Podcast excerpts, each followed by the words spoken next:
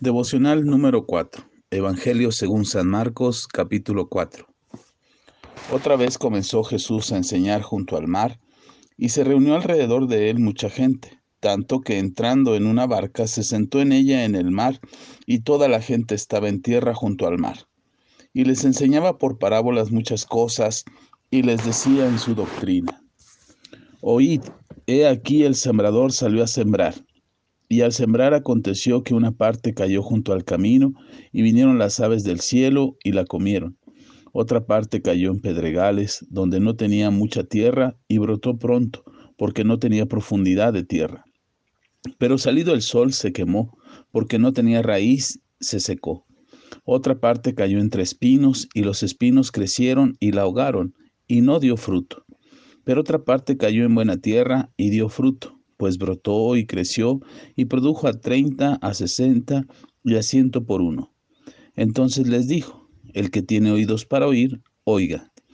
Cuando estuvo solo, los que estaban cerca de él con los doce le preguntaron sobre la parábola y les dijo, a vosotros os es dado saber el misterio del reino de Dios, más que a los que están afuera. Por parábolas todas las cosas para que viendo vean y no perciban, y oyendo oigan y no entiendan, para que no se conviertan y les sean perdonados los pecados. Y les dijo, ¿no sabéis esta parábola? ¿Cómo pues entenderéis todas las parábolas? El sembrador, que es el que siembra la palabra. Y estos son los que junto al camino, a quienes se siembra la palabra, pero después que la oyen, enseguida viene Satanás y quita la palabra que se sembró en sus corazones. Estos son asimismo los que fueron sembrados en pedregales, los que cuando han oído la palabra al momento la reciben con gozo, pero no tienen raíz en sí, sino que son de corta duración, porque cuando viene la tribulación o la persecución por causa de la palabra, luego tropiezan. Estos son los que fueron sembrados entre espinos, los que oyen la palabra, pero los afanes de este siglo y el engaño de las riquezas y las codicias de otras cosas entran, ahogan la palabra y se hace infructuosa. Y estos son los que fueron sembrados en buena tierra, los que oyen la palabra y la reciben y dan fruto a treinta, a sesenta y a ciento por uno.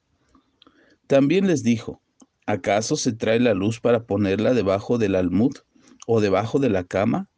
¿No es para ponerla en el candelero? ¿Por qué no hay nada oculto que no haya de ser manifiesto? Ni escondido que no haya de salir a la luz. Si alguno tiene oídos para oír, oiga.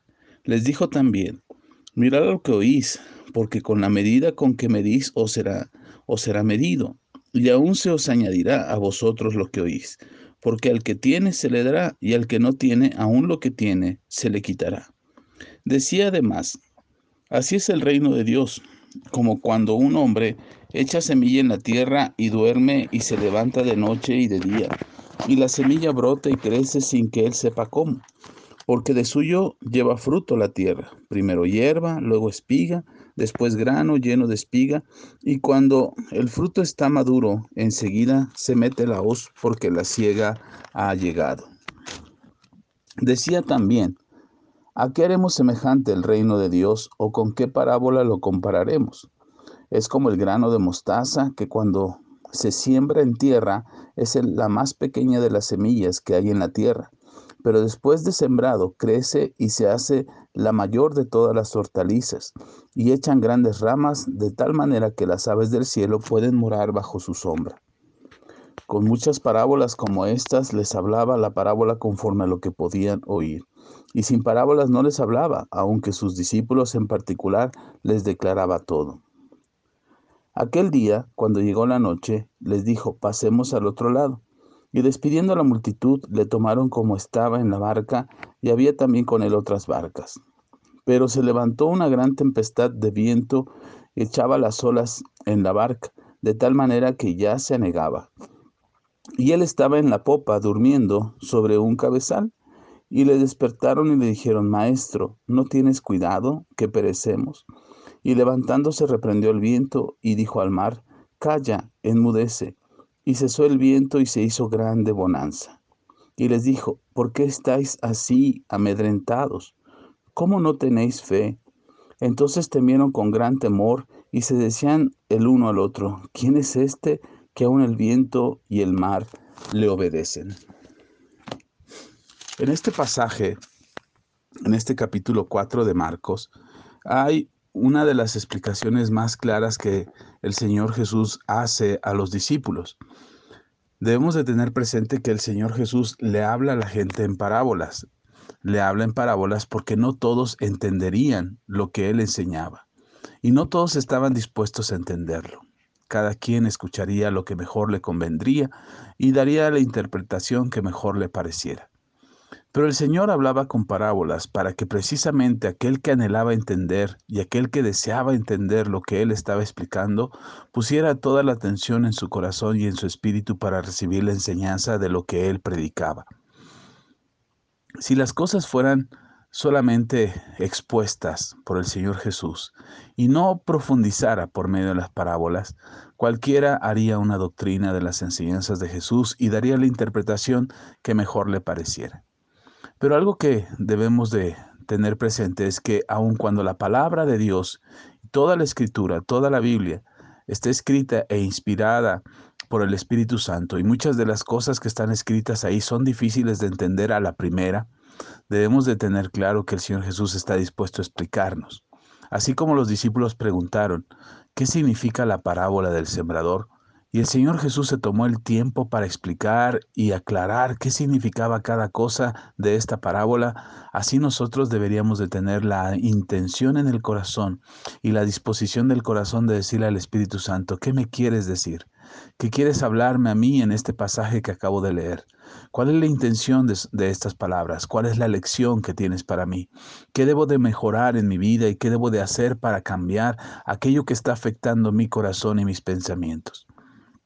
Cuando nosotros le pedimos a Dios que Él nos aclare y Él nos explique lo que en su palabra está escrito, eh, entenderemos y recibiremos la palabra que en ese momento necesitamos.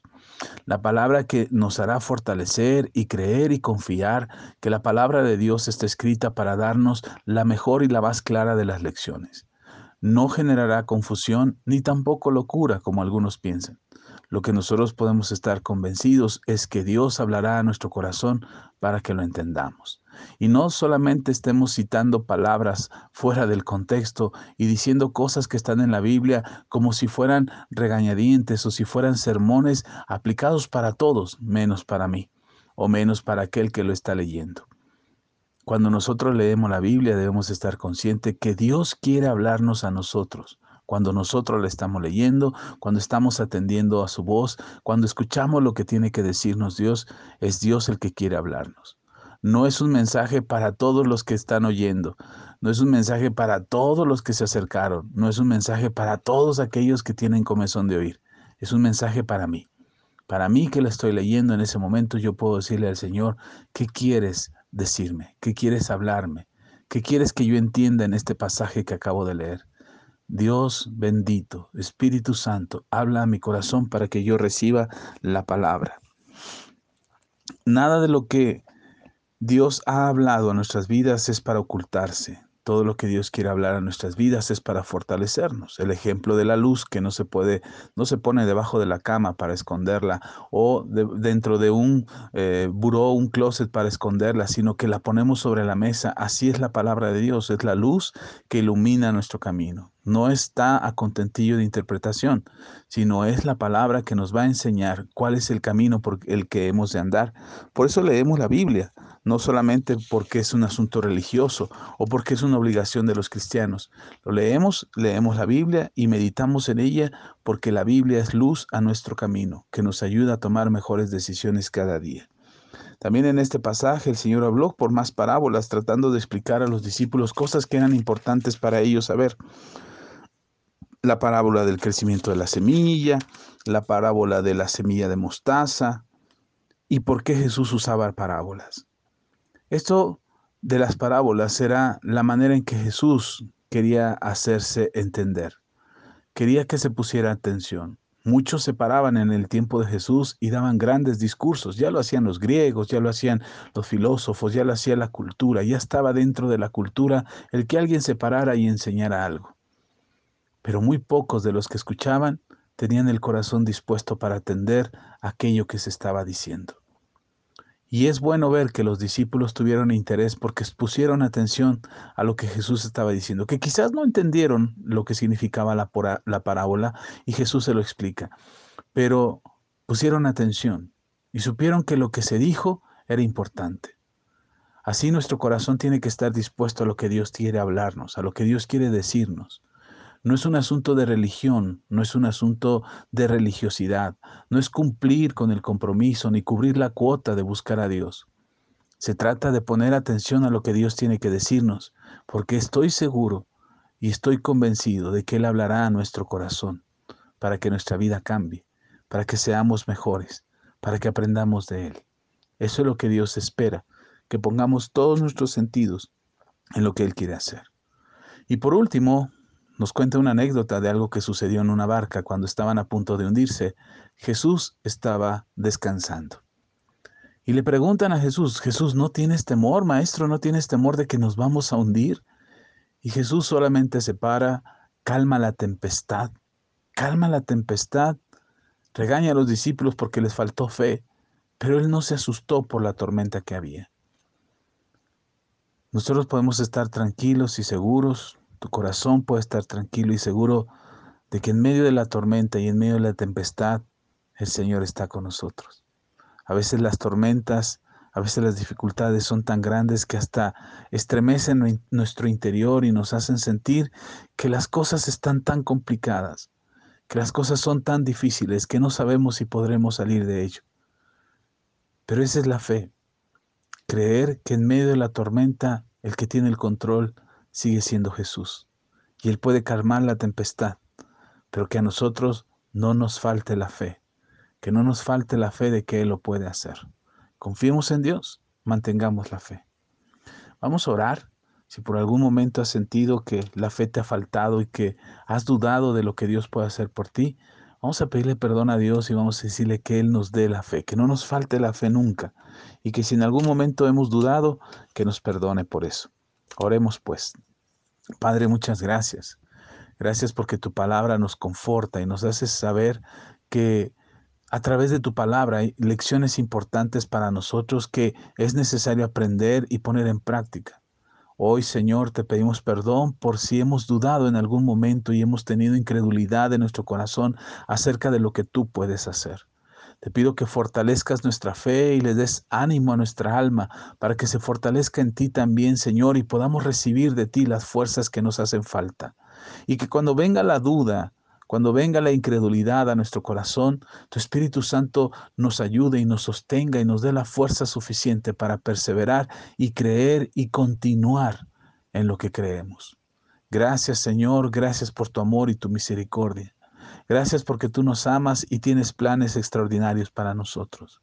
Bendice a nuestras familias, bendice a nuestros hijos y a los hijos de nuestros hijos, para que ellos puedan conocerte y seguirte. Gracias, bendito Dios. Sigue hablándonos y si no entendemos, Señor Espíritu Santo, ven y confirma la enseñanza y la lección de lo que tú tienes para nosotros cada día. En el nombre de Jesús. Amén.